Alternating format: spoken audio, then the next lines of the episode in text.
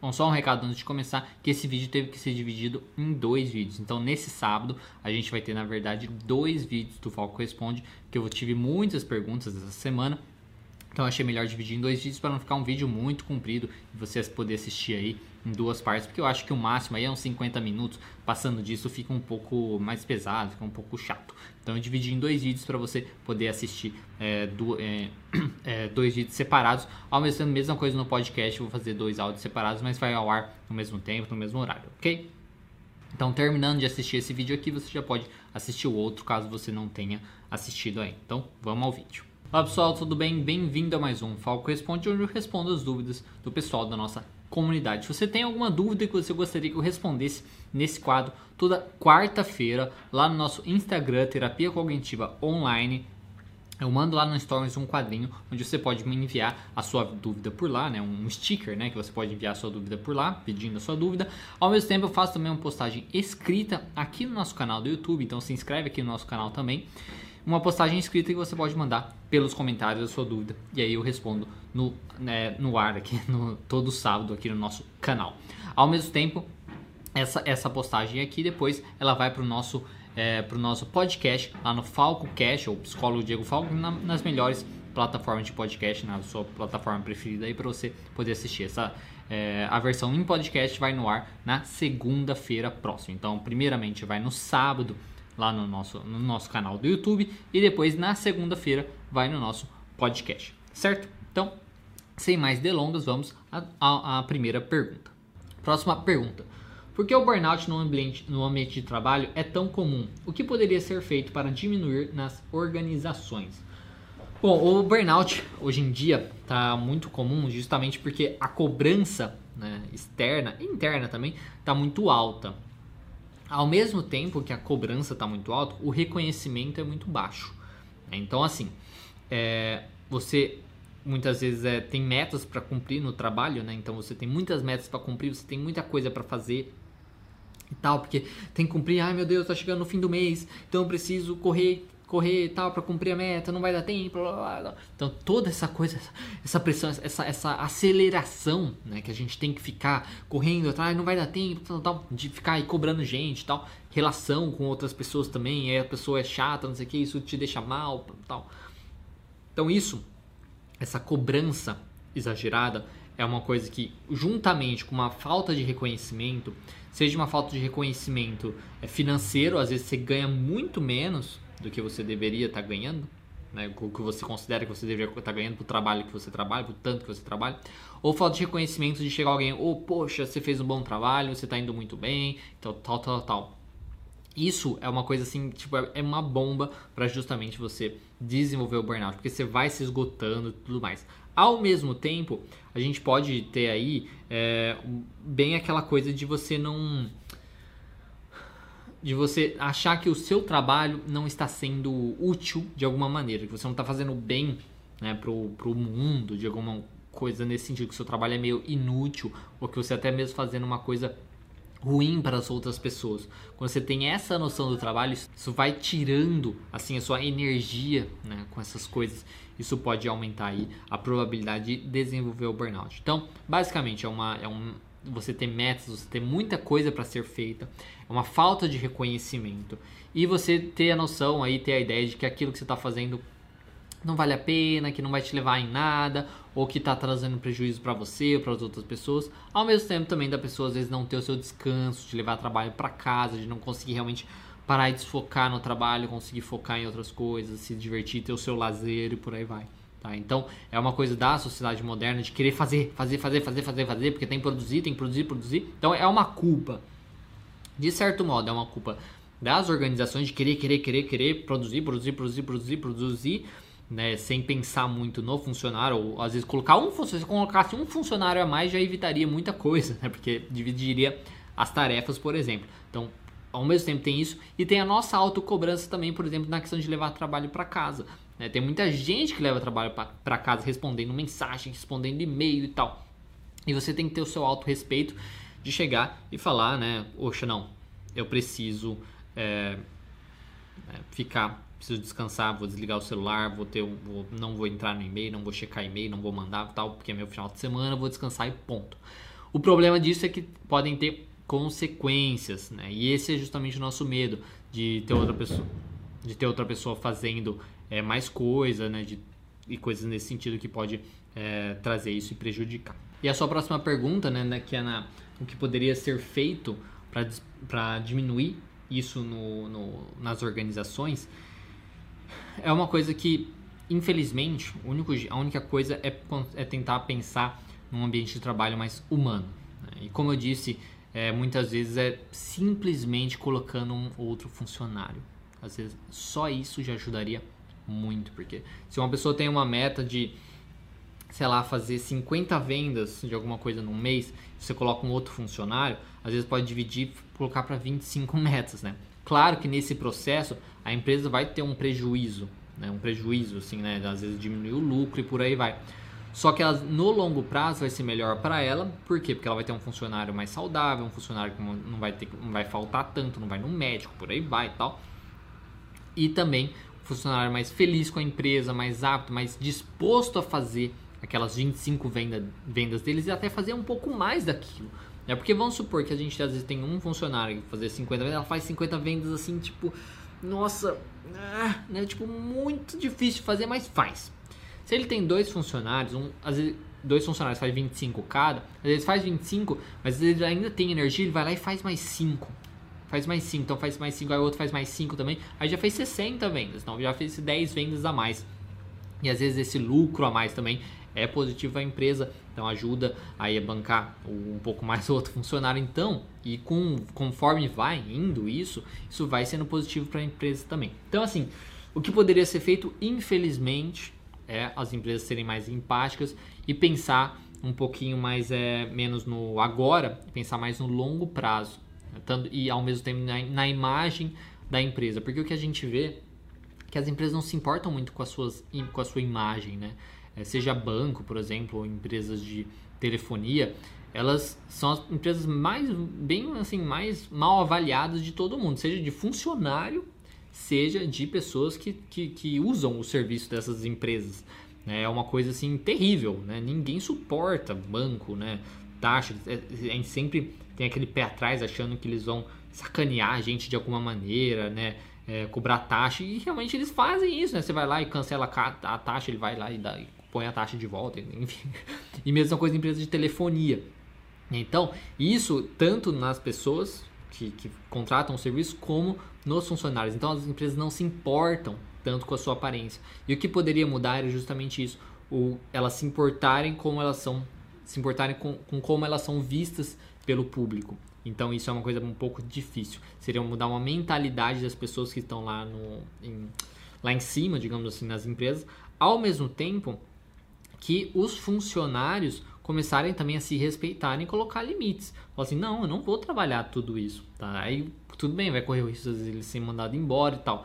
E aí é um pouco complicado, mas se muitas pessoas fossem colocando esses limites, por aí vai, isso poderia ser trabalhado, tá? Então, infelizmente, é, seria uma coisa que teria que vir às vezes, principalmente às vezes lá de cima, de a gente pensar em empresas mais humanas, né? mais empáticas com o sofrimento e com o esforço humano, tá certo? Próxima pergunta. Você conhece autores que mesclam os estudos de personagens literários com a TCC? Bom, infelizmente não conheço, não conheço nenhum é, autor que, que mescla estudos de personagens literários com terapia cognitivo comportamental.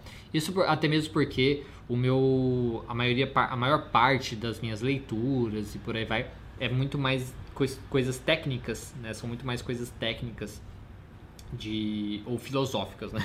São coisas mais ou filosóficas ou técnicas, tipo de específicas da terapia cognitivo comportamental, da história, do de como da ação de casos, de técnicas, de transtornos específicos e por aí vai.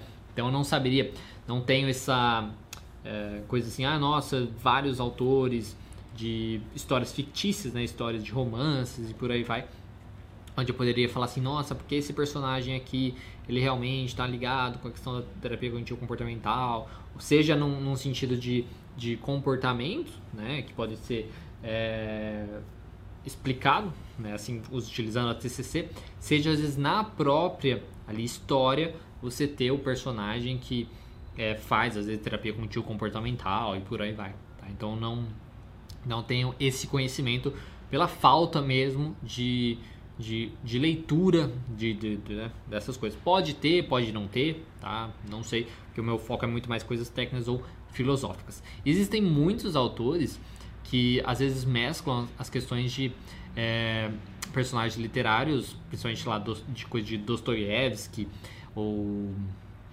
ou de ou até mesmo da Bíblia, né? Como o Jordan Peterson mesmo, ele faz muito disso, né? Ele, ele, ele traz muito essas coisas da, da questão bíblica ou do do, do Dostoiévski e tal, para poder falar de, do funcionamento humano e tal, também numa questão muito mais às vezes filosófica, juntando um pouquinho de Jung e por aí vai. Agora, na questão da terapia cognitivo comportamental, eu não saberia dizer, tá certo? Então, enfim. Próxima pergunta. Como a TCC trabalha com traumas? Bom, os, traumas na terapia cognitivo comportamental, como é, falei até mesmo numa, numa questão anterior, é justamente eles são acontecem, né, como acontece com todas as experiências que a gente vai tendo.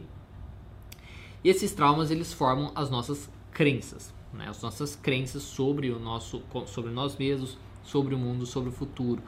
Ao mesmo tempo que eles fortalecem, podem fortalecer essas crenças. Então, um trauma, alguma coisa, um evento muito complicado que aconteceu com você, pode te deixar muito desconfiado. Vamos por um trauma de um pai que é, batia, assim, espancava, né? Espancava o filho, ou um pai que espancava a mãe e o filho viu aquilo, né? Uma coisa traumática nesse sentido. Isso pode fazer ele desenvolver uma crença de que as pessoas, às vezes, sabe, aquelas pessoas que ele, que ele confiava, às vezes não são tão que, que vão machucar, né? que vão machucar, que vão, no fim das contas, vão trair de alguma maneira, que vão fazer alguma coisa negativa, vão fazer você sofrer e por aí vai. Ele pode desenvolver essas crenças desenvolvendo essas crenças de, durante o resto da vida, é, conforme ele vai passando por eventos da vida dele, ele vai tendo pensamentos que são ativados, na verdade, por essa crença. Então, vamos supor, aí teve esses traumas, por exemplo, né? Aí se relacionam com, com, com um homem, né? Um, vamos supor que é uma menina, aí se relaciona lá com um parceiro, uma parceira, né? Um, vamos supor, um homem, e que esse homem é um pouquinho, foi um pouquinho grosseiro em algum momento ali naquele relacionamento. E aquilo já remete aquela questão, nossa, tá vendo? Então não, não posso confiar em homem mesmo, blá blá blá, porque remete àquela crença de que é, as pessoas que amam, que, se, que falam que se importam, na verdade vão trair ou que vão fazer um mal, que vão prejudicar e por aí vai. Então, como a gente trabalharia com os traumas? A gente trabalha com esses pensamentos.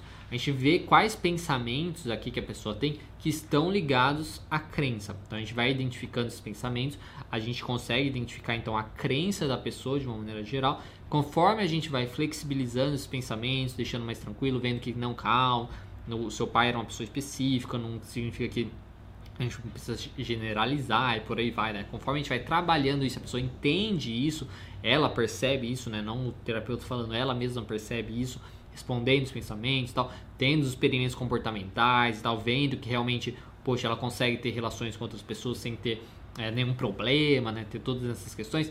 Isso vai flexibilizando os pensamentos, ao mesmo tempo que as crenças vão ficando um pouco mais flexíveis e ela consegue formar uma nova crença, às vezes uma nova crença de que não, é, o meu pai era assim, isso significa que todos os homens são assim, alguns homens são assim, mas não todos. É, há homens que bons, blá blá blá, como meu namorado, enfim. Ela desenvolve uma nova crença sobre, sobre isso e consegue fortalecendo essa crença. Aquele trauma, aquela coisinha ali, aquela outra crença ainda está lá, só que ela fica um pouquinho mais fraca é, o indivíduo consegue focar nessa outra crença um pouco mais é, funcional. Então, como ela trabalha com traumas, é basicamente isso, trabalhando as crenças do indivíduo que, que foram criadas por aquele trauma e fortalecidas, às vezes, também por aquele trauma. Tá? E a gente trabalhando isso, a gente trabalha os traumas.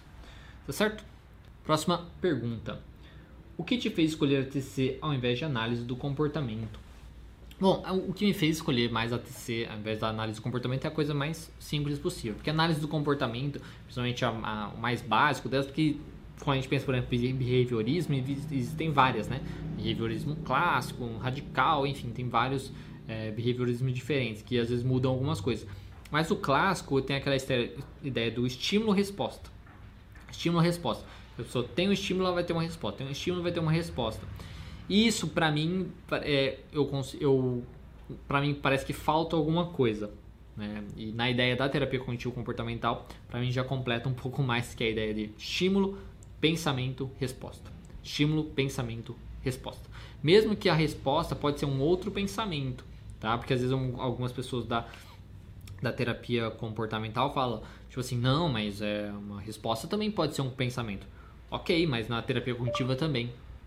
Mas na terapia cognitiva também, tá? Então, é uma coisa que é, é isso que me, foi, me atraiu mais para a terapia cognitivo comportamental. Tá? A ideia de você ter um estímulo, você ter um pensamento sobre aquele estímulo e depois você ter uma resposta. Para mim faz muito mais é muito mais sentido, tá? Para mim é muito mais lógico. E a ideia também dos desafios dos pensamentos, da parte cognitiva, né, de você trabalhar com a cognição, trabalhar com esses pensamentos, isso também eu acho muito bacana, eu acho muito válido. E junto aí com a parte comportamental também que é excelente, que eu acho muito bacana também, certo? Então é basicamente isso, tá? Não é uma coisa muito complexa, é simplesmente por pensar que o básico da comportamental, para mim, tá? É uma opinião minha, faltava alguma coisa e a, e a TCC completava isso de um jeito assim é, excelente, tá? Para mim completava de um jeito que para mim bastava. Próxima pergunta: O que a TCC diz sobre fobia, ansiedade social? Bom, a fobia ou a ansiedade social, como a gente, como eu sempre digo, é o transtorno de, né, de ansiedade social. A gente se baseia lá no DSM-5 mesmo. Né? Então, é basicamente o que o indivíduo, conforme ele vai tendo, ele tem meio que uma crença, né, uma crença de que ele vai sofrer escrutínio dos outros. O que, que seria isso, né? Ele vai sofrer julgamento dos outros, os outros vão julgá-lo de alguma maneira. Só que não só isso, né? Eles vão julgá-lo como? Vão julgá-lo como burro, julgá-lo como insuficiente, vão julgá-lo como uma pessoa estranha de alguma maneira e tal. Então, ele acha que os outros vão julgá-lo e sempre vão julgá-lo de uma maneira ruim, de alguma maneira é, é, que ele não vai se sentir bem com aquilo.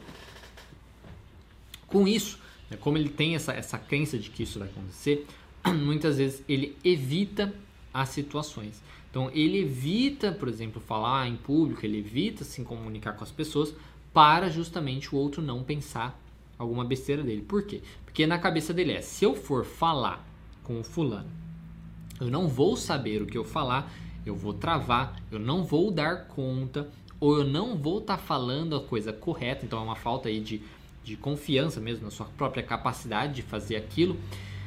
E como eu, vou, né, eu não vou dar conta, como eu vou falar errado, como eu vou travar e por aí vai, os outros vão rir da minha cara, os outros vão achar, me achar estranho, outros, outros vão me achar, nossa, o que você está falando, como você é burro, né? Tipo, nada a ver com o que você está falando. Então os outros vão julgar aquela minha atitude, aquele meu comportamento de uma maneira ruim.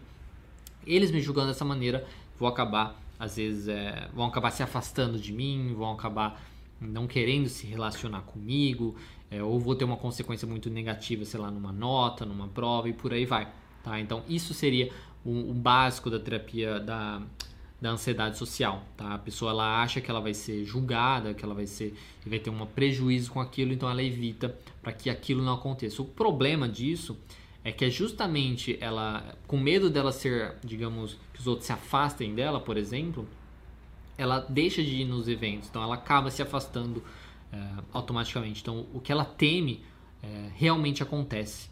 É, o que ela teme realmente acontece porque ela, ela acaba se afastando ou tendo comportamentos realmente estranhos por conta dos seus pensamentos. Né? Às vezes ela tá lá numa conversa, por exemplo, e por ter ficar ali tão focada, é, ai meu Deus, estou ficando ansiosa e tô não sei o que e tal. Às vezes por ela ficar tão focada nessa questão quando ela tá conversando com alguém, por exemplo, ela pode realmente às vezes travar, às vezes ficar sem saber, ficar não conseguir falar alguma coisa nesse sentido. E aí o outro acaba às vezes julgando um pouquinho ela, né? Claro, né? como acontece, às vezes uma pessoa travada, não fala nada, por exemplo, o outro, claro, vai pensar alguma coisa, será que aconteceu alguma coisa, né?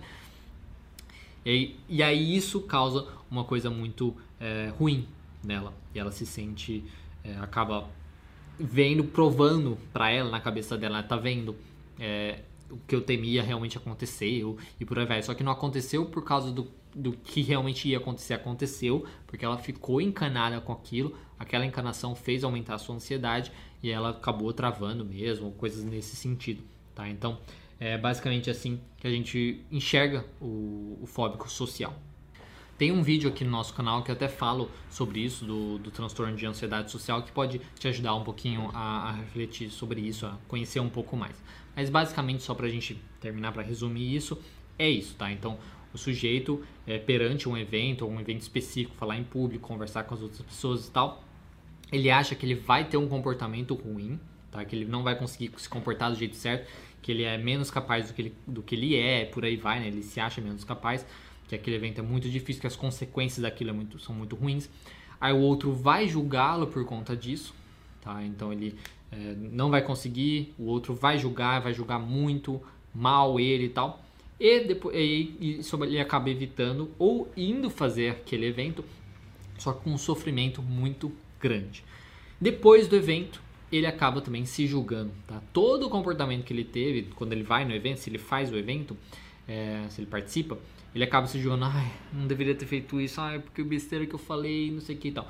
Ele fica fazendo, fica remoendo todas as coisas é, ruins, possivelmente ruins que ele, tenha, que ele tenha feito, que ele tenha falado e por aí vai, tá certo? Então, esse é basicamente o funcionamento da, da, da ansiedade social. É achar que vai ser julgado, julgado de uma maneira bem exagerada, tá? Que, que, a pessoa não vai dar, que ele não vai dar conta, que ele não vai conseguir, e isso pode acabar afastando os outros. E é o que ele faz. Então, melhor ficar em casa, é melhor evitar. Se eu ficar aqui em casa, se eu ficar evitar, vai dar tudo certo, porque ninguém vai me julgar nada, vai acontecer e eu vou ficar bem.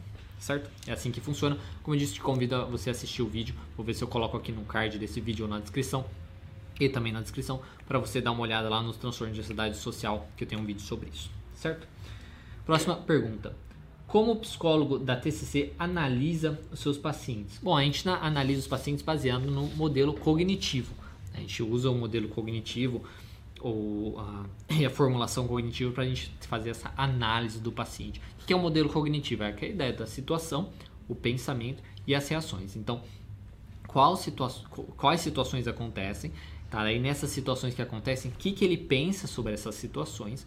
Dessas, desses pensamentos, quais reações ele tem? Qual qual sentimento, qual emoção, qual sensação física e qual é, comportamento ele tem daquilo.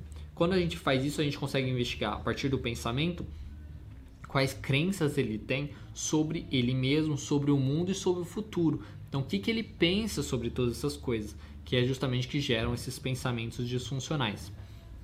Quando a gente tem essas informações, né, então a gente sabe às vezes coisas que poderiam, podem ter acontecido com ele e tal, que geraram esses pensamentos. Então a gente trabalha em cima desses pensamentos para fazer com que ele entenda que às vezes são pensamentos exagerados, que são pensamentos disfuncionais, que ter aquele pensamento às vezes não ajuda em nada, que ficar focando naquele pensamento ou dar importância para aquele pensamento só prejudica.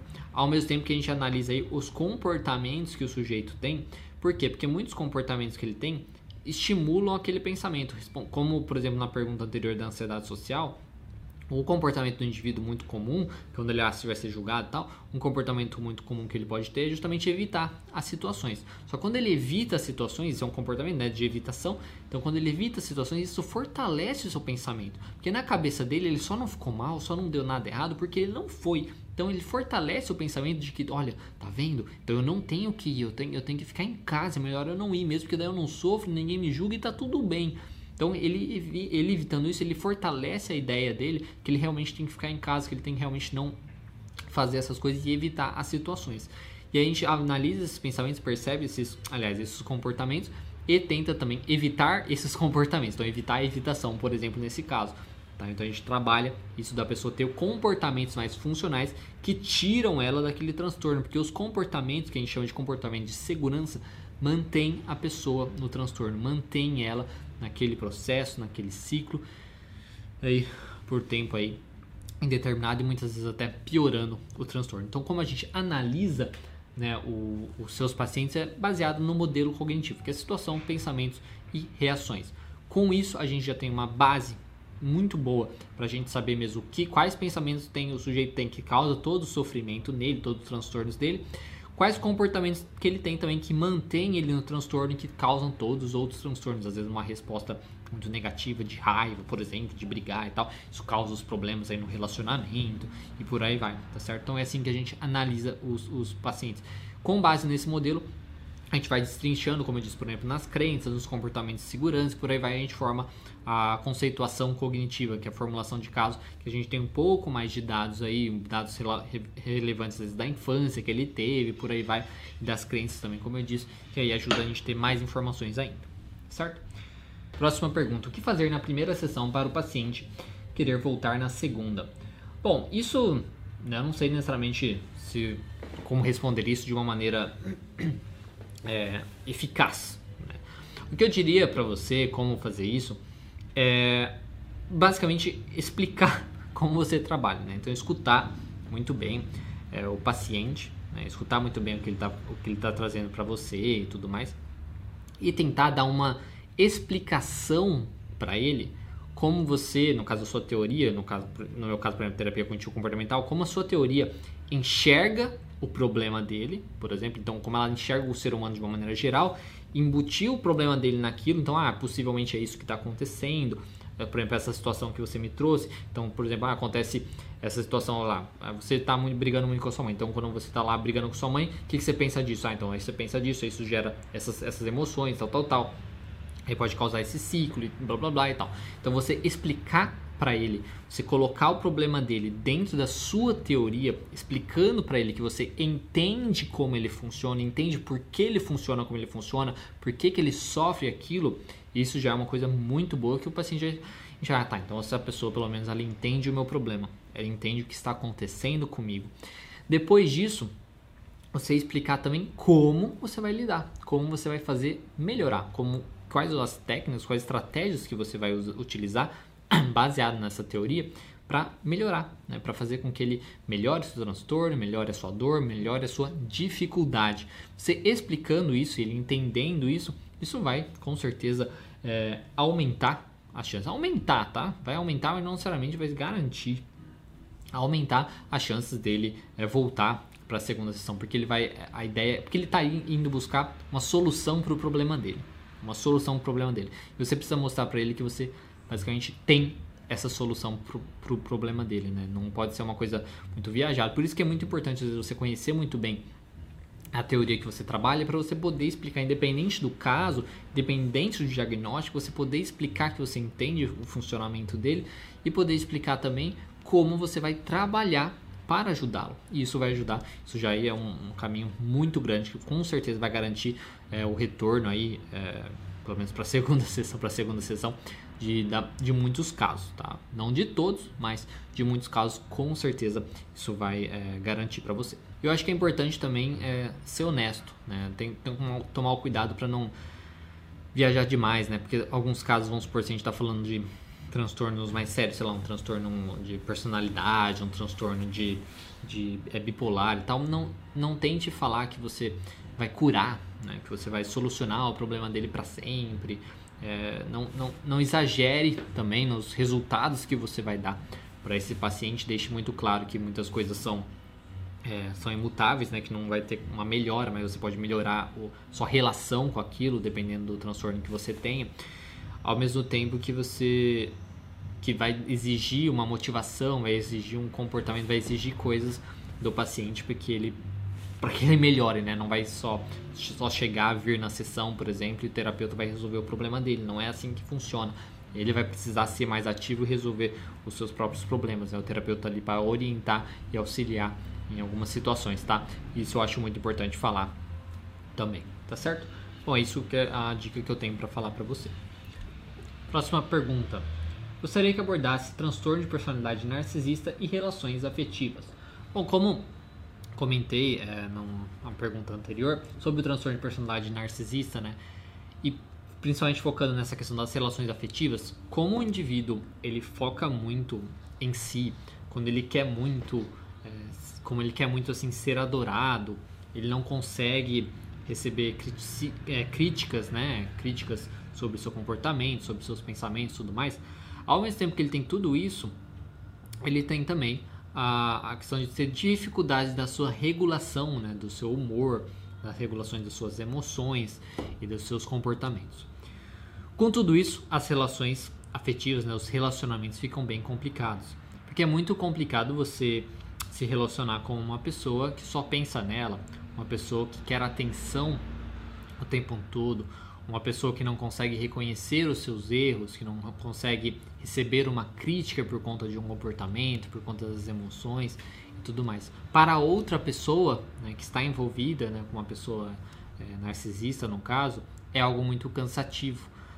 É, cansativo por quê? Porque, poxa, o outro nunca vai estar errado. Né? O outro nunca vai reconhecer o seu erro, do seu comportamento. O outro vai engrandecer demais as suas coisas, os seus talentos e tal, e às vezes em, em, pode fazer isso diminuindo o outro de alguma maneira também para poder deixar parecer que ele é muito maior do que ele realmente é. Então ele pode diminuir o outro. Então o outro ele vai ter que ser uma pessoa, digamos, adoradora, né? um adorador submisso que para ele é, tá tudo tá tudo bem, né? Tipo, não, não precisa de nada mais, tá perfeito e aquela pessoa que ele tá, o narcisista é, é perfeito e tudo mais.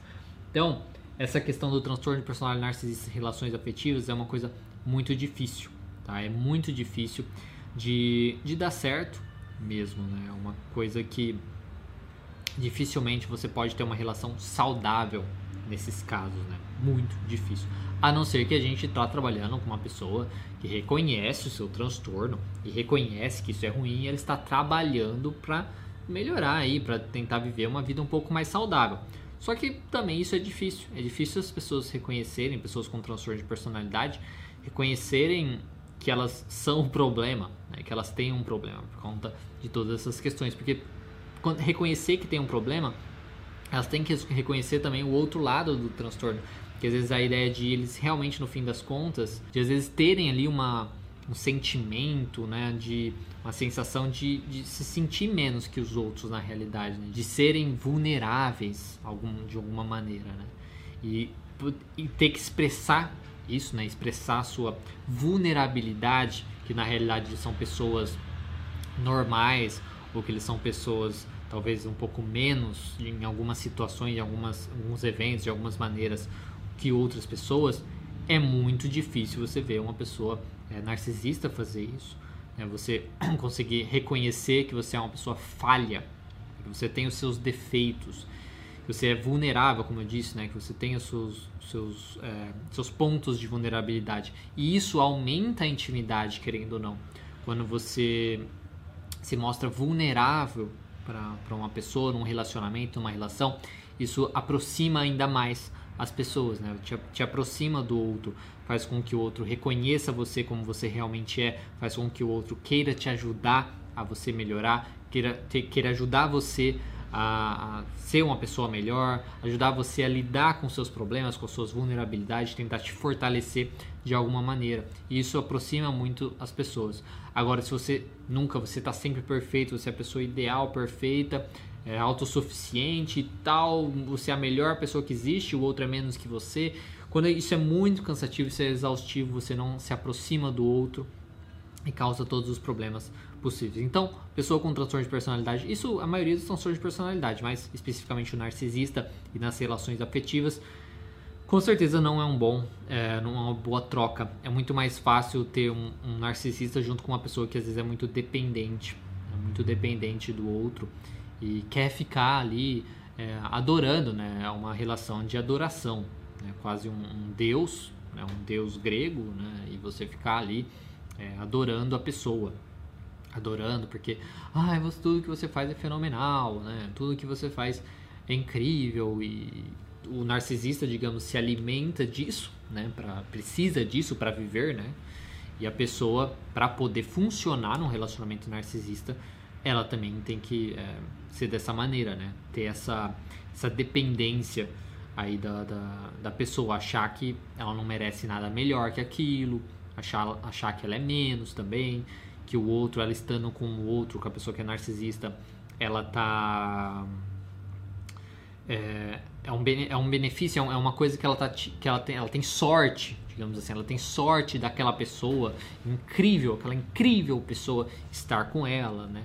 Então ela se minimiza muito, né? Ela acha que ela é bem menos do que ela realmente é. Ela se humilha, ela faz todas essas coisas porque ela acha que ela não merece e tudo mais. E nossa, essa pessoa está olhando para mim, está me dando valor. Ela valoriza muito isso, Né? E é um valor assim que não é necessariamente um valor. Né? Na verdade, o narcisista está dando a oportunidade da pessoa de vangloriá-lo, né? a oportunidade da pessoa de né, fazer toda a adoração, né? de adorá-lo. Né? Então, a outra pessoa se sente, na verdade, como se isso fosse uma coisa positiva. Então, são relações assim muito complicadas, né? muito difíceis de muito difícil de ser uma relação que a gente consideraria aí uma, uma relação saudável, não são trocas é, saudáveis.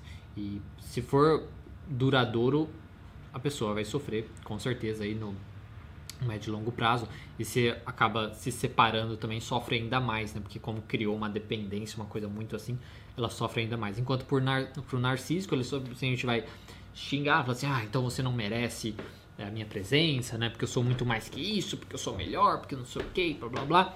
E para ele, ele vai seguir em frente é, com a vida dele dessa maneira, afetando, claro, todos os relacionamentos, porque ele acha que ele é melhor que todo mundo, mas o outro sofre muito é, também e se prejudica né, de, demais com isso, tá certo? Pensando às vezes até mesmo numa questão de, poxa, eu me dediquei tanto pro fulano e ele não me reconheceu, ou me dediquei tanto e não foi, não foi suficiente, preciso fazer mais e tal. Isso vai minar bastante isso, tá certo? Não sei se eu respondi exatamente o que você estava querendo saber. Qualquer coisa você é, só mandar uma, uma mensagem ou mandar outra pergunta que talvez eu tente responder melhor. Próxima pergunta. Fala sobre os transtornos mentais em psicólogos. Como foi sua experiência com a depressão cursando psicologia, por favor? Bom, sobre isso de transtornos mentais em psicólogos, né? Não sei se você está referindo que eu falei que eu mesmo já tive é, depressão e tal, já fui diagnosticado com isso. Mas isso foi numa época que eu, na, na realidade, não fazia é, psicologia. Eu fazia, era na época que eu fazia veterinária. Então, não, durante a psicologia, foi mais, é, foi mais tranquilo, né? Eu já tava, eu tinha passado disso. Mas na questão de, de, de uma maneira geral, é, isso de você ter qualquer transtorno que seja, né? Como, por exemplo, eu poderia me considerar que eu tenho ou tive um bem forte transtorno de ansiedade social, é uma coisa um pouco mais difícil. É realmente difícil na questão da, da fazer apresentações na faculdade, de ter que conversar com pessoas que são superiores, né? Por exemplo, professores ou é, diretores, enfim, todas essas coisas. E é uma coisa difícil, mas que durante a faculdade, na realidade, foi quando é, me ajudou muito. Eu fui estimulado hum, pela é, na época quando eu fazia a, a, na terapia, né? Na, na, terapia, a justamente expor mais as minhas opiniões e tal. No fim das contas, quando eu fiz isso, teve um, um debate bem grande, criou, criou um pouco de inimizades desnecessárias, assim, na, na, na faculdade, com o pessoal lá do diretório, diretório acadêmico e tal, porque, porque eu, é, enfim, foi, na verdade, muito assim, né, teve uma resposta muito grande, isso. Só que, na e, apesar de ficar muito mal com isso, né, principalmente por conta do transtorno, de ficar muito mal, de ter uma resposta muito negativa de muitas pessoas, de me expor demais nessa questão, foi muito positivo, porque entra na questão da, da exposição, que a gente fala da terapia cognitivo-comportamental, que a exposição ajuda nesse, nessa superação. Né? Quando a gente fala, né, isso voltando na parte aí, quando você me perguntou do, do transtorno, referente a quando foi cursando isso na, na, na faculdade. Agora, quando fala de transtornos mentais em psicólogos, é o psicólogo, seja o psicólogo, seja o estudante de psicologia, são pessoas normais, né? A gente não é nenhum é, duende, né? A gente não é um, um ser mágico e tal, e, enfim, que super, é, digamos, evoluído, que não tem, não é assim que funciona, né? A faculdade de psicologia, ela não faz a gente é, sei lá, se tornar robô. Né? A gente não se torna um robô que não sente nada, que não passa por nada nesse sentido. Então, é, psicólogos ou estudantes de psicologia vão ter transtornos e uns mais variados. Né? A gente pode pensar desde transtornos ansiosos, desde transtornos depressivos, desde bipolaridade, desde é, transtornos mais sérios, né? transtornos de personalidade, até mesmo, sei lá, esquizofrenia, enfim. A gente pode pensar em todos os tipos de transtornos nisso. Né? Então, quando você fala falar sobre isso, eu não tenho assim, é, não consigo no primeiro momento pensar falar sobre isso. É simplesmente que existe, existe como existe transtornos em qualquer profissão, em qualquer pessoa e ponto. Qual que é o problema, né? Qual que é o, o ponto chave aí? Do mesmo jeito é, que, sei lá, se eu for num cardiologista, se eu for num cardiologista e ele chegar para mim e falar assim, não, você tem que parar de fumar, eu não fumo, tá? Mas enfim, vamos supor se eu fumasse. Falar assim, ah, não, você tem que parar de fumar, faz muito mal pro seu coração, não sei o que, você tem que se cuidar, fazer atividade física, blá blá blá blá. E ele mesmo é, não faz isso, né? ele não faz esse acompanhamento, ele não faz acompanhamento, não faz check-up, ele mesmo não faz, é, não fuma muito, não faz atividade física, não vá ao médico com frequência, qualquer coisa nesse sentido. Pra mim, tá? Isso é uma questão pessoal. Eu acho que perde um pouco a, a, a credibilidade, né? porque é uma pessoa que talvez não acredita necessariamente no que ele está falando, no que ele está pregando, enfim. E na psicologia eu acho a mesma coisa. Então, qual o problema né, na questão do psicólogo ter algum transtorno mental, independente do transtorno? Nenhum. Qual é o problema mesmo? Se ele tem algum transtorno, tá? Se ele tem algum transtorno, qualquer transtorno que seja, e não trata isso, não busca ajuda com isso. Eu não estou nem falando na questão que muitos falam, né? Tipo, não, todo psicólogo precisa fazer terapia e tal. Concordo, tá? Acho que sim, tem que fazer terapia de uma maneira geral. Mas às vezes faz terapia mais para as coisas da semana, mais para as coisas é, do dia a dia, ou para às vezes é, ter a sua própria saúde mental, né, do, do de os, é, supervisão clínica, né, dos outros pacientes, por aí vai. Mas quando eu estou falando isso, né, eu falo bem mais do psicólogo realmente se tratar daquilo. Né? Então, se ele é uma pessoa depressiva, tratar a depressão. Se ele é uma pessoa ansiosa, tratar essa ansiedade. Porque tanto para a questão dele estar no melhor possível, né, na, na, sua capacidade aí mental, tudo mais e emocional, do melhor possível para poder tratar o seu paciente, como ele também ele ter essa experiência de passar por isso, entender como é esse processo de passar por isso e poder comunicar para o paciente que ele entende, que ele sabe que é difícil, que ele sabe que tem os seus desafios, mas que ajuda, que ajudou ele, enfim, isso pode ajudar bastante também. Então, essa pergunta de falar sobre os transtornos mentais e psicólogos é isso. É normal, acontece como psicólogo é uma pessoa normal. O problema é quando a pessoa é, não busca é, ajuda, não busca melhorar. Fica muito mais difícil de você dar credibilidade, acredito, ao psicólogo. Então, assim, o psicólogo ter problemas é, psiquiátricos, né, ter transtornos mentais, não é isso que tira a credibilidade dele. É ele não tratar isso que te poderia tirar aí a credibilidade desse profissional.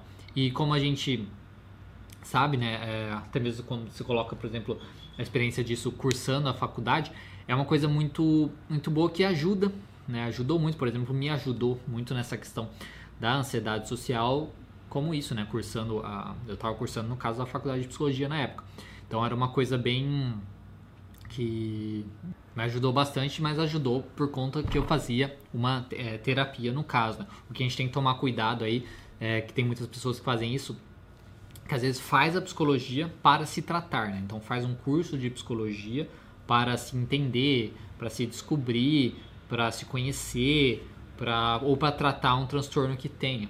Né? Isso não ajuda, isso não funciona, não é válido isso, né? Não é uma coisa muito recomendada se fazer isso. Agora, se você está fazendo um curso é, de psicologia e você tem os transtornos mentais e tal, é indiferente, tá? É como se você estivesse fazendo qualquer outro curso. O que é importante é que você talvez é, faça um tratamento, né? faça uma terapia ao mesmo tempo e trabalhe com isso naturalmente. Então, é meio que tentar parar de pensar um pouco na psicologia ou no curso de psicologia como uma coisa, ai, mas é de transtorno, então eu não posso ter. Não tem nada a ver, mesma coisa que nem eu, voltando na questão do cardíaco, sei lá, uma pessoa que faz medicina e tem algum problema médico, né? Eu, eu penso já mais dessa maneira. Eu acho que é normal que não tem problema nenhum.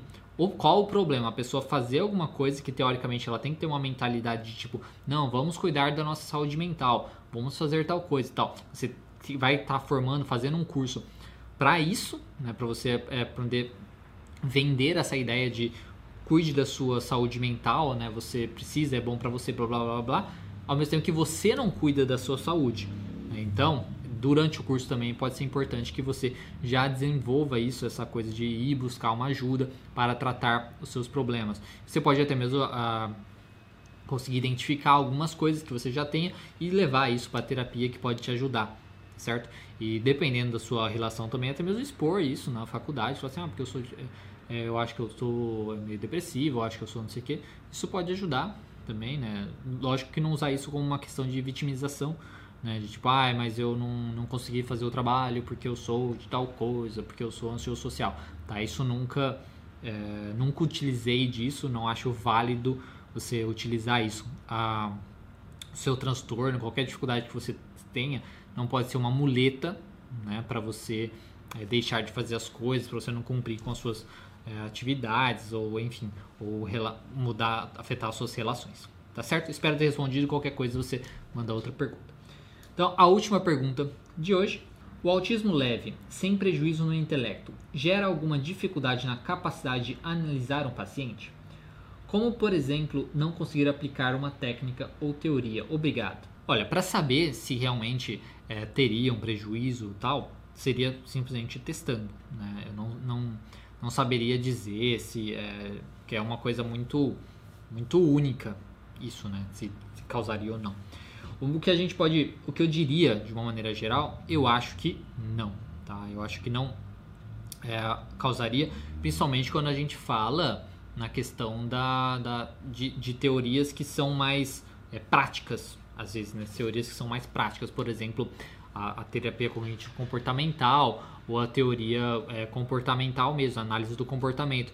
Porque como é uma coisa aí é um pouco que você vai olhar mais mecânica, né, ali daquele funcionamento, às vezes não vai ter tanto a necessidade ali das emoções, no sentido de você, nossa, o paciente está sofrendo, então ele está sofrendo assim, tal, tal, tal, né? Às vezes isso não vai ser tão é, relevante. Às vezes você tendo ali a prática, você, a prática no caso do, do do mecanismo naquele funcionamento, aquilo ali já vai ajudar você a analisar porque ele funciona de tal maneira e tudo mais.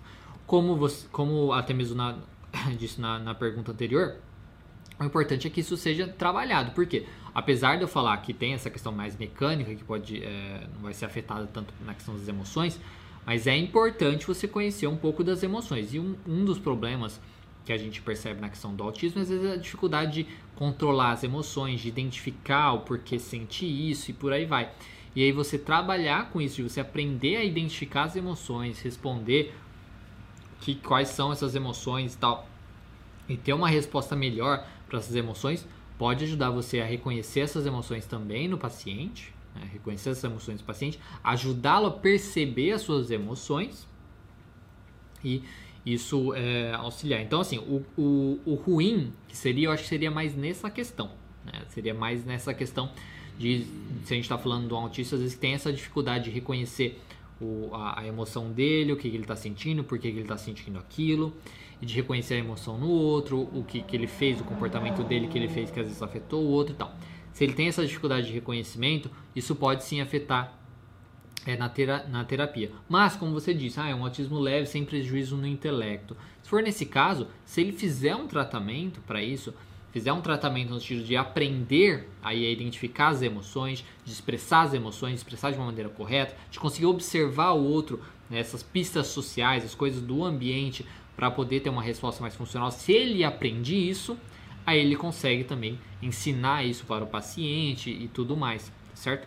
Então eu acho que é uma coisa que é possível, desde que, assim como na, na pergunta anterior, faça um tratamento também para poder aprender aí a, a se comportar é, da melhor maneira possível e você é, ter os estímulos né, do ambiente, os estímulos internos do corpo, enfim, e ter uma resposta mais funcional. Quando aprende isso, você consegue passar melhor para os seus pacientes essas coisas e conseguir trabalhar. Então eu acho que é mais ou menos nesse sentido, tá? Se, se a gente está falando de uma coisa leve, com um intelecto bom e tal, eu acho que não tem problema nenhum, desde que faça o seu devido tratamento. Porque isso a gente poderia colocar, né, até mesmo se a gente nem falar na questão do autismo, uma pessoa muito depressiva, uma pessoa bipolar, uma pessoa é, muito ansiosa, qualquer transtorno de ansiedade, se ela não consegue reconhecer, né, reconhecer o, o que causa o seu problema e tudo mais, e aprende a trabalhar com isso, fica muito difícil dela ser mais neutra, digamos assim, e ensinar o paciente a lidar com essas coisas.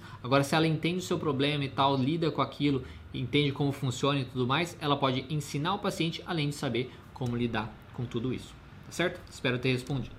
Bom, pessoal, era isso que eu tinha para falar hoje para vocês. Esse vídeo, como eu disse, é, foi bem mais longo, né? Porque teve bem mais perguntas, então eu tive que dividir ele em dois, tá? Então, se você está vendo isso daqui, na verdade eu vou é, vai ter isso na, na segunda então, nas duas partes do vídeo vai ter essa mesma fala que eu estou falando aqui, tá? Então você vai ver ela duas vezes se você assistir os dois vídeos, mas, que é a parte, parte final que vou colocar no fim dos dois vídeos, tá certo? Então, olha lá que vai ter os dois vídeos, vou, ter, vou colocar como o Falco responde, eu acho que não engano é o 28, é,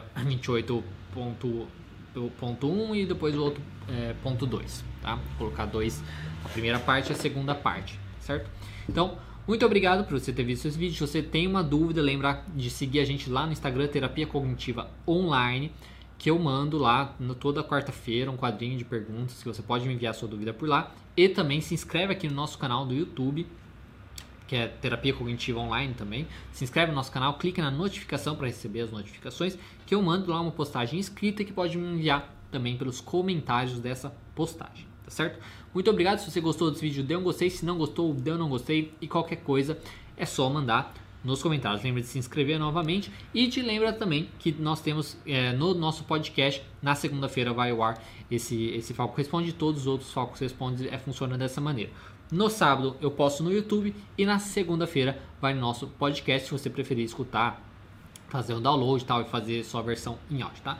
Muito obrigado e até o próximo vídeo.